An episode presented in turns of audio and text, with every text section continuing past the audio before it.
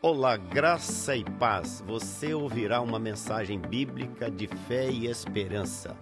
Estamos orando para que esta mensagem lançada germine, cresça e frutifique em sua vida para a glória de Deus Pai. Jesus o abençoe ricamente. Meus irmãos, dizer feliz ano novo é uma repetição que todo mundo faz. Mas eu desejo para vocês um feliz novo ano. Que vocês possam ser abençoados com saúde, com alegria, com crescimento espiritual, que as famílias de vocês possam verdadeiramente brilhar e que aquele pedido que vocês têm feito a Deus tanto tempo seja respondido positivamente. E uma das formas de Deus responder positivamente é dizer não. Se a coisa não for boa para você. Ou dizer, espera um pouco, enquanto não é tempo. Mas o pastor Josué, lá da, da Igreja Betânia, de São Francisco, da Igreja Presbiteriana Betânia, ele tem uma frase que eu gosto muito num dos hinos que ele compõe ele diz: portas abertas e portas fechadas são a mesma coisa, desde que elas sejam abertas ou fechadas por Deus. Então, que Deus esteja, na sua infinita misericórdia, comandando todas as portas na vida de vocês. Aquelas que devem ser fechadas, feche o Senhor. Aquelas que devem ser abertas, que o Senhor abra, mas que seja na, na vida de vocês e na minha tudo feito segundo a vontade do nosso Deus. Amém? Eu gostaria de convidar os irmãos para abrirem a Bíblia no Evangelho de Mateus, no capítulo 6. E vamos ler o que está escrito a partir do versículo 5. Mateus, capítulo 6, versículo 5 diz assim: E quando orardes, não sereis como os hipócritas. Diga assim para mim: hipócrita também ora. É Jesus que está dizendo. Não sereis como os hipócritas, porque gostam de orar em pé nas sinagogas e nos cantos das praças, para serem vistos dos homens. Em verdade vos digo que eles já receberam a recompensa. Tu, porém, quando orares, entra no teu quarto e, fechada a porta, orarás a teu pai que está em secreto. E teu pai que vem em secreto te recompensará. E orando, não useis de vãs repetições como os gentios, porque presumem que pelo seu muito falar serão ouvidos. Não vos assemelheis, pois, a eles, porque Deus, o vosso Pai, sabe o de que tendes necessidades antes que lhe o peçais. Amém. Aqui, Jesus Cristo está falando que os hipócritas oram e que os gentios oram. E ele está dizendo que nós, como discípulos, filhos de Deus, e precisamos ter o nosso modo próprio de orar. Então, ele diz que aquelas pessoas que oram para ser vistas e admiradas são as pessoas hipócritas, porque eles estão procurando ser admiradas pelo, pela sua oração. Naquela época de Jesus, os fariseus gostavam de ir para as praças e levantar a mão e mostrar que eles estavam orando porque eles eram santos. Então eles oravam para receber a admiração de todos. Quantas vezes nós temos visto isso? Tem mais ou menos um mês eu estou discipulando por telefone uma amiga minha que está em Vitória e eu disse para ela: você precisa aprender a orar. E você chegou em tal lugar, eu pedi para você orar, você me disse não. Ela disse para mim que eu não sei orar. Eu peguei e disse para ela: mas o que é oração para você? Ela disse: Uma vez eu estive na sua casa e a moça que estava lá cozinhando, ela era crente, ela fez uma oração linda, eu fiquei envergonhado. Eu disse: então você acha que Deus realmente se impressiona pelo nosso lindo português? Coitado dos gagos. Coitado das pessoas que não estudaram. Então as pessoas que falam nós vai, nós vem, não podem orar. Então a oração é só para os eruditos. Ela ficou pensando.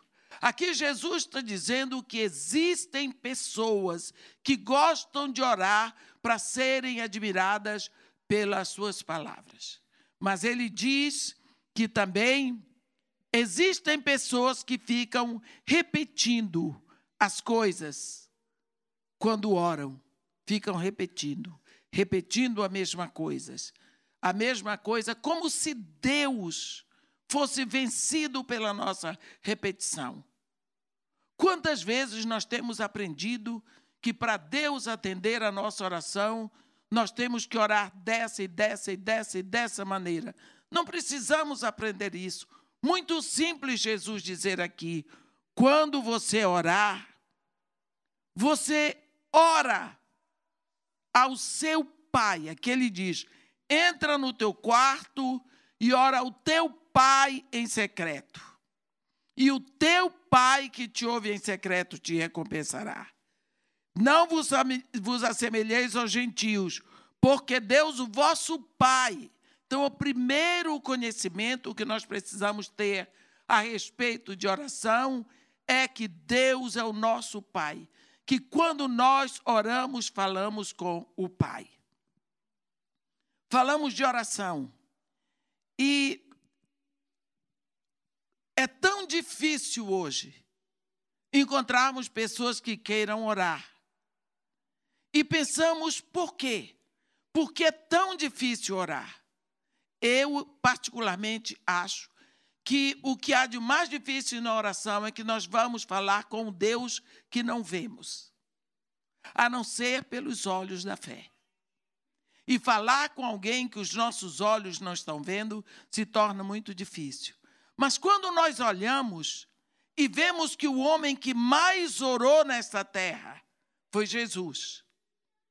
Por que será que Jesus precisava tanto orar e eu não preciso? Por que será que Paulo, Pedro, João Batista precisavam tanto orar e nós não precisamos? Será que nós não estamos falhando em alguma coisa? João Batista era um homem que orava tanto e teve o cuidado de ensinar os seus discípulos a orar. Os discípulos de Jesus Cristo dizem: ensina-nos a orar como João Batista também ensinou aos seus discípulos. Então, o que é isso? Que Jesus Cristo ensina a orar, João Batista ensinava a orar, e nós a si mesmo ainda não temos interesse pela oração. Primeira coisa, quando oramos, falamos com o nosso Pai. Talvez você não tenha muita, muito prazer em falar com seu pai. Mas Jesus Cristo nos ensina que precisamos orar ao Pai e orar sozinhos. Entra no teu quarto e fecha a porta, significa entra no teu espaço mais íntimo e fecha a porta e eu acrescento, desliga o mafioso do celular porque ele atrapalha. Porque você entrando em secreto, você pode abrir abrir o seu coração. Quando você fala ao seu pai, você deixa ele conhecer a sua intimidade. Você pode falar todas as coisas, mas aí você diz: Mas Deus sabe tudo a meu respeito. E qual é o problema? Se Ele quer ouvir de você. Com certeza, Deus não precisa da nossa oração, mas nós precisamos. Por quê? Porque a Bíblia diz, no Salmo 115, versículo 17, que tornem, tornem-se semelhantes a eles os que o fazem e os que nele confiam. Eu, eu não sei se é é Salmo 115, versículo 17. Portanto, eu vou olhar para não dar informação, é versículo 8. Salmo 115, versículo 8. Ídolos são obras da mãos de homens. Tem boca, mas não falam, tem mas ele diz: tornem-se semelhantes a eles, aos ídolos, aqueles que o fazem e os que nele confiam.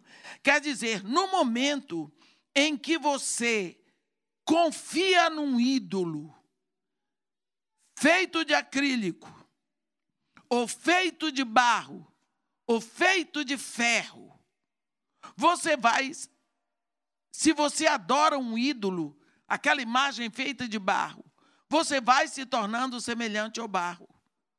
Se você adora um ídolo feito de acrílico, você vai se tornando semelhante ao acrílico. Mas se você ora a Deus, você vai se tornando semelhante a Deus. E como Deus quer que nos assemelhemos a Ele, Ele quer que todos sejamos semelhantes a Jesus, única forma dessa semelhança ser burilada em nós é através da oração. A oração, ela atrai, atrai a direção de Deus para nós. Preste atenção a, uma coisa que está escrita aqui em Atos 16. Eu gostaria que você visse. Como a oração move os céus. Como a oração move o coração de Deus na direção de quem está orando. Aqui em Atos 16, está escrito assim: estava Paulo, Timóteo, estava Lucas. Então diz assim, e no versículo 6: E percorrendo a região frígio-gálata, tendo sido impedidos pelo Espírito Santo de pegar a palavra na Ásia. Defrontando Mísia, tentavam ir para Bitínia, mas o Espírito de Jesus não o permitiu. E tendo contornado a Mísia, desceram a Troade. À noite sobreveio a Paulo uma visão, na qual um varão macedônio estava em pé e lhe rogava, dizendo: Passa a Macedônia e ajuda-nos. Assim que teve a visão, imediatamente procuramos partir para aquele destino, concluindo que Deus nos havia chamado para lhes anunciar o Evangelho. Vamos ver o que é isso aqui. Esse povo está navegando na região frigio-gálata. O Espírito Santo vem e impede esses irmãos de pregar o evangelho na Ásia. O que será que o Espírito Santo tinha contra a Ásia? Porque o Espírito Santo está impedindo os irmãos de irem pregar o evangelho na Ásia, meu Deus. O evangelho até hoje é necessário na Ásia, mas o Espírito Santo impediu. Aí, impedidos pelo Espírito Santo, defrontando a Mísia, tentavam ir para Bitinha, mas o Espírito de Jesus Cristo não permitiu, disse não. É o Espírito Santo dizendo: daqui não passa, para cá não vai, o Espírito de Jesus Cristo para cá. Eles ficaram ali rodando. O que está acontecendo? Deve estar acontecendo alguma coisa séria. Eles não estão sabendo para onde se mudar. Para onde eles se movem, de um lado o Espírito Santo, de outro Jesus Cristo dizendo não, e agora? Alguma vez você já ficou assim? sem saber que direção tomar. Eles continuavam por ali. Contornaram a Mísia e desceram a Troade. À noite, sobreveio a Paulo uma visão. Não se sabe como foi essa visão. Não se sabe se foi visão aberta, visão fechada, se foi em êxtase, se foi em sonho. Veio uma visão. E nessa visão, tinha um anjo fantasiado de Macedônio porque estava com roupa de macedônio. Porque ele viu um varão macedônio. Não foi um varão homem, foi um varão anjo, vestido de macedônio, que estava em pé e rogava.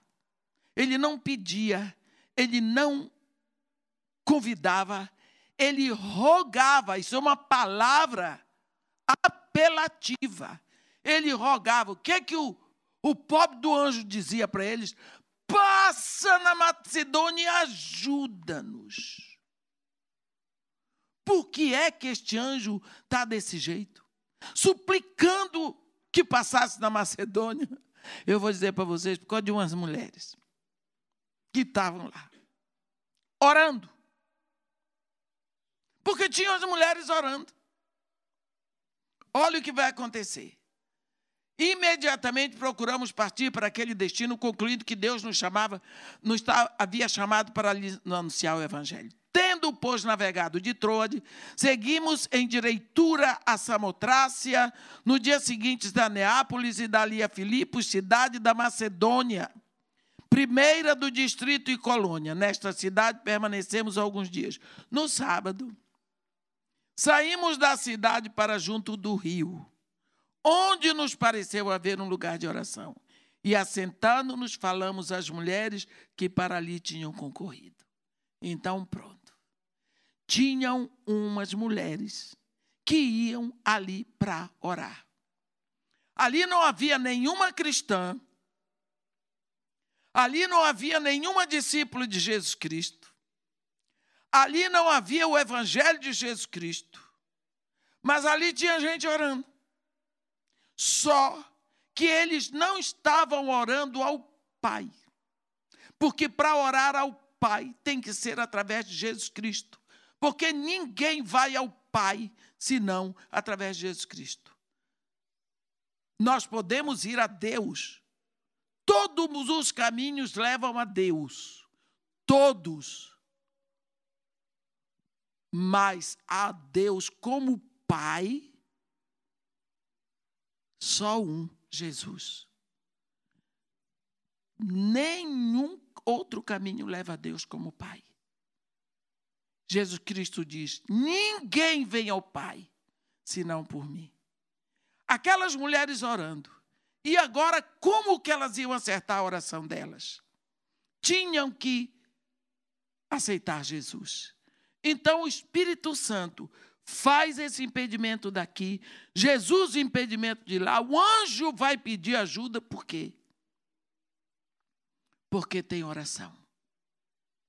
Não importa como você esteja orando, ou aonde você esteja orando, Deus está ouvindo a sua oração por um motivo, porque Deus não é surdo. E Ele vai atender, Ele vai direcionar, ele vai ajudar essas mulheres aqui, com certeza. Não sabiam que a primeira necessidade delas era Jesus Cristo. Mas elas estavam orando. Sabe lá o que elas oravam? Sabe lá o que elas pediam? Mas Deus fez chegar para elas a notícia. Quando Paulo pregou Jesus, o coração delas se abriu, foram batizadas, aparece uma sacoleira na frente, aquela mulher entendia de negócio. Aquela mulher, ela ia na comprava púrpura em Tiátira e trazia para vender em Filipos. Aquela mulher sabia de negócio, ela entendia disso, e quando ela viu o brilho de Paulo e de Sila, ela, ela disse: Ei, se vocês acham que eu sou digno, permaneçam, vão para minha casa. A casa dela virou a primeira igreja da Europa, a casa de Lídia. Você está vendo que é uma mulher que tem visão? ela, na hora, ela e toda a casa dela foi batizada. Aquela mulher sabia das coisas. Era uma mulher que orava. O que foi que Deus mandou a grande bênção para a casa dela? Eu não sei se ela vendeu mais púrpura. Eu não sei se ela enriqueceu, mas eu sei que hoje nós falamos dela. Isso no primeiro século da era cristã. Então, quando nós oramos, Deus toma as providências para a nossa necessidade. Essas mulheres que oravam ali não sabiam que a necessidade delas era Jesus. Talvez elas orassem por outras coisas. Deus vem e supre a necessidade. Porque Deus, um dos atributos de Deus é que Ele é giré. Ele supre a necessidade e não a vaidade. Então Deus supriu a primeira necessidade delas. Vocês têm que receber e conhecer o evangelho do meu filho. Você veja como a oração dela moveu os céus. O Espírito Santo, o Espírito de Jesus Cristo, um anjo vem, tudo na direção para trazer a palavra para elas. Por quê? Porque houve oração. Quando nós olhamos um, um homem aqui, não é? no capítulo 10 de Atos, não é? Centurião Cornélio, a Bíblia diz que este homem ele não era cristão. Ele não era cristão. A Bíblia diz: morava em Cesareia um homem de nome Cornélio, centurião da corte chamada italiana, piedoso e temente a Deus, com toda a sua casa e que fazia muitas esmolas ao povo e de contínuo orava a Deus. Eu fico pensando essa questão de de contínuo orava a Deus. Que coração era esse que esse homem tinha? Ele fez da vida dele um estilo de oração. Quantas vezes nós pensamos que para orar a gente tem que chegar num lugar e dizer: Senhor Deus, meu Pai. Não, a sua vida, a Bíblia diz que é para orar sem cessar, para fazermos a nossa vida um estilo de oração. O que significa desenvolvermos a consciência de que onde nós estivermos, nós podemos falar com Deus. E ninguém precisa saber que nós estamos orando. Então a nossa vida passa a ter esse estilo. Nós podemos falar com Ele. Esse homem de contínuo orava a Deus. Deixa eu contar para vocês o que aconteceu. Ele orava. Mas como aquelas mulheres lá da Macedônia, ele não orava a Deus através de Jesus Cristo. Ele não conhecia o seu filho. Não conhecia. A oração dele era feita a Deus, mas ele não conhecia Deus, porque ele não conhecia Jesus. Deus não era o pai de Cornélio, Deus era apenas Deus de Cornélio. Deixa eu dizer uma coisa para você. Deus criou todas as coisas, criou todos os animais. Então, todos os animais, toda a criação é criação de Deus. Aí, quando você ouve a pessoa dizer, eu sou filho de Deus, mas eu não sou evangélico, mas eu sou filho de Deus, você diz, tudo bem, você está certo, você é filho da criação. Você não vai dizer, mas você pensa, o macaco também é, o crocodilo também é, filho da criação de Deus. É produção da criação de Deus. Mas deu como a criação caiu, como a criação ficou no mundo caído, como a criação ficou nesse mundo que jaz no maligno, Deus vai levantar dos filhos da criação, filhos da redenção. E para ele levantar esses filhos da redenção, ele enfia o redentor. Então, através de Jesus, nós vamos a ele. Eu vou contar para vocês uma experiência que eu tive. Em outubro, eu estava lá, lá em Israel, uma turma de mulheres, foi um congresso de mulheres, e quem dirige a excursão e o trabalho, o congresso, é Helena Tanuri, pastora Helena Tanuri. E eu estava pregando com ela. Ela pregava, um dia ela pregava duas vezes, eu pregava uma vez. No dia seguinte eu pregava duas, ela pregava uma. Foi um, uma época ótima da minha vida. Ela é, apesar dela ser uma mulher que tem idade para ser minha filha, ela era líder, a pastora, então ela dirigia tudo e eu obedecia. Que a obediência é canal de bênção. E foi ótimo, é ótimo obedecer, Helena. Mas ia ter o batismo lá no Jordão. E eu, eu, eu cresci numa igreja assim. Eu não sou pastora, então eu não batizo, eu não ministro ceia, eu não, eu, eu, eu não faço enterro de ninguém, eu não sou pastora. É, então, faço nada disso. Agora, aonde está escrito na Bíblia que só quem batiza é pastor, não sei, mas é que estava na minha cabeça, aprendi isso na igreja, ficou. Bem, quando foi no dia de manhã, Helena disse: de meia.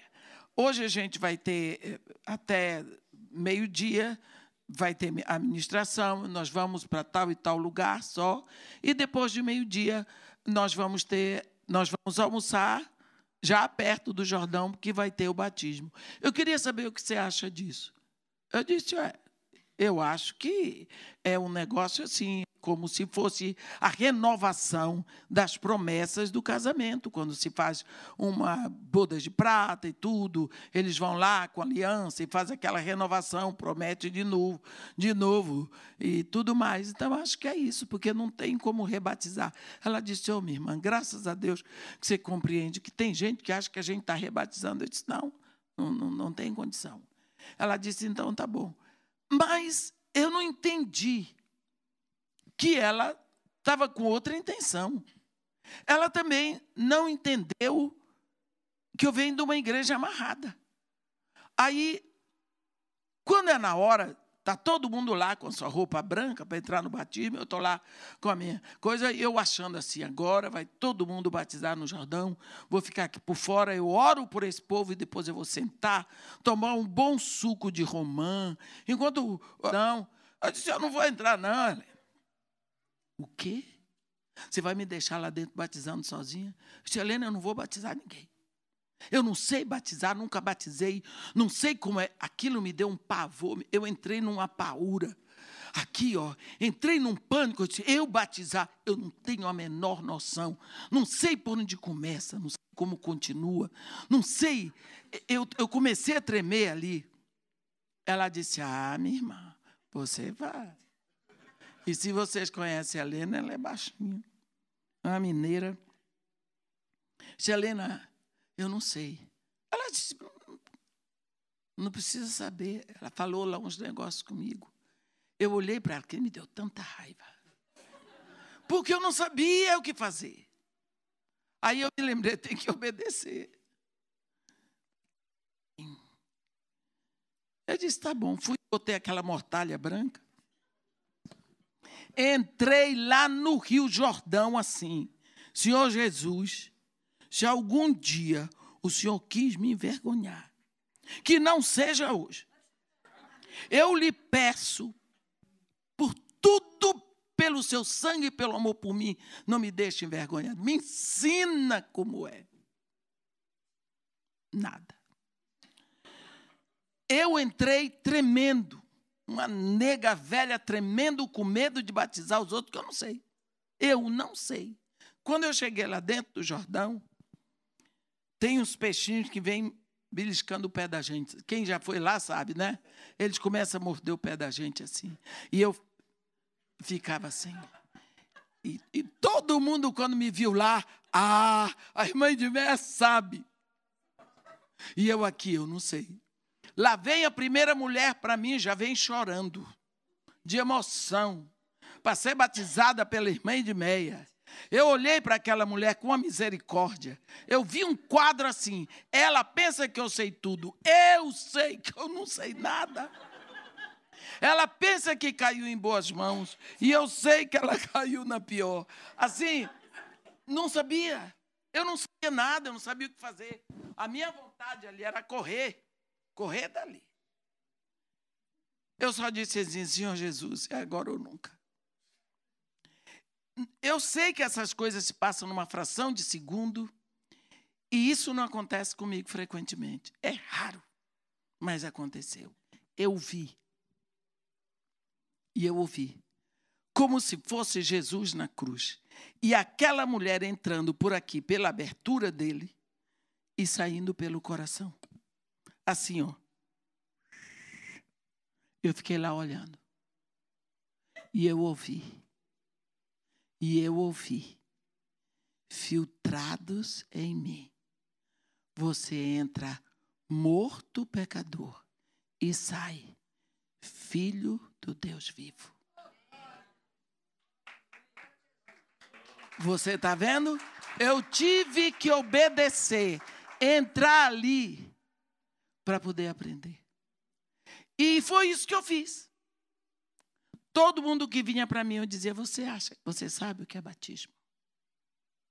No batismo você é filtrado em Jesus. Eu repeti a peça o tempo todo. E nunca mais esqueci isso. Filtrado. É isso que nós somos. Filtrados. Quando você vai filtrar um café, você põe o pó. O que sai é o café que vai ser aproveitado. Mas o filtro tirou do café o bagaço que não serve para nada. Então, o meu bagaço que não presta, fica em Jesus. E o que ele limpou de mim, me faz filho de Deus. Então, eu aprendi isso. E o que eu quero dizer para vocês é que Cornélio, Cornélio, ele estava com o bagaço todo. Ele não tinha sido filtrado em Jesus. Mas ele orava e dava esmolas. E isso agrada o coração de Deus. Então, esse homem, porque orava, Deus mandou um anjo, vai lá, vai lá com aquele Cornélio que não para de orar, e ele tem que orar direito, ele precisa do meu filho. Esse anjo falou com Cornélio, Cornélio mandou ordenança, foram chamar Pedro, que estava em Jope. Foram chamar Pedro. Pedro, no outro dia, foi com as ordenanças para a casa de Cornélio. Cornélio, por sua vez, reuniu todos os seus parentes, os seus amigos íntimos e ficou lá. E Pedro faz. Por que razão me mandaste chamar? Cornélio contou para ele a visão e diz para ele: Agora, pois estamos todos aqui na presença de Deus. Que homem é esse? Que homem é esse? Que fé é essa? Que move as mãos de Deus, você está vendo? Ele dava esmola, ele orava e ele ficava na presença de Deus. Olhe o estilo de vida. Quando a Bíblia diz orai sem cessar, é isso aqui. Aí a gente às vezes acha que Deus está na igreja, que Deus só está quando eu chamo por Ele. Não. Deus não é nosso empregado, Deus é Deus. Olha a resposta que Cornélio, um ímpio, dá para Pedro. Quando Pedro diz: Ora, por que razão me mandaste chamar? E ele conta a visão e diz: Agora estamos todos aqui na presença de Deus, versículo 33 de Atos 10. Prontos para ouvir tudo o que te foi ordenado da parte do Senhor. Eu gosto disso. Quem vem trazer a mensagem recebeu uma ordem. Recebeu uma ordem. Ninguém que está pregando a mensagem é mais importante do que quem ouve. Ninguém que está pregando a mensagem sabe mais do que nada. Tá, recebeu uma ordem para fazer. Eu estou aqui em obediência, então eu tenho que trazer aquilo que me foi ordenado. Ele diz: prontos para ouvir aquilo que foi ordenado. Cornélio estava dizendo: conta a história direitinho, o que te foi ordenado, não acrescenta, não come a notícia, entrega. Entrega. E Pedro, então Pedro disse: reconheço, por verdade, que Deus não faz acepção de pessoas. E ele começou a pregar. E ele, eu vou dizer uma coisa. Pedro não acabou o sermão. Pedro estava falando e o Espírito Santo vem sobre todos os que ouviram a palavra. Quem é que orava? Cornélio. Quem é que dava esmolas? Cornélio. O Espírito Santo veio sobre todos os que ele reuniu. Você viu o valor de uma pessoa que ora no ambiente? De uma pessoa que dá esmolas no ambiente. Porque quem foi que viu as esmolas dele, não sei, mas Deus viu. E ele orava a Deus. Então, nós precisamos saber que quando existe uma pessoa que ora, Deus vai mover anjos Deus vai fazer um movimento tremendo para que a resposta chegue. Quantas vezes nós não sabemos o valor da oração? E nós somos filhos. Eu ainda não cheguei lá. Nós somos filhos. Você imagina, aquela mulherada de Atos 16, ninguém era filho de Deus. Elas oravam. O Espírito Santo entrou em ação, deu uma trabalheira para aqueles irmãos no meio do mar. Deus sabe o que eles sofreram, deu uma visão para Paulo, foi, chegou lá para o evangelho entrar na Europa. Aquelas mulheres não sabiam que a oração delas ia atrair a bênção da graça de Deus para a Europa. Não sabiam. Cornélio dava esmolas e de contínuo orava a Deus.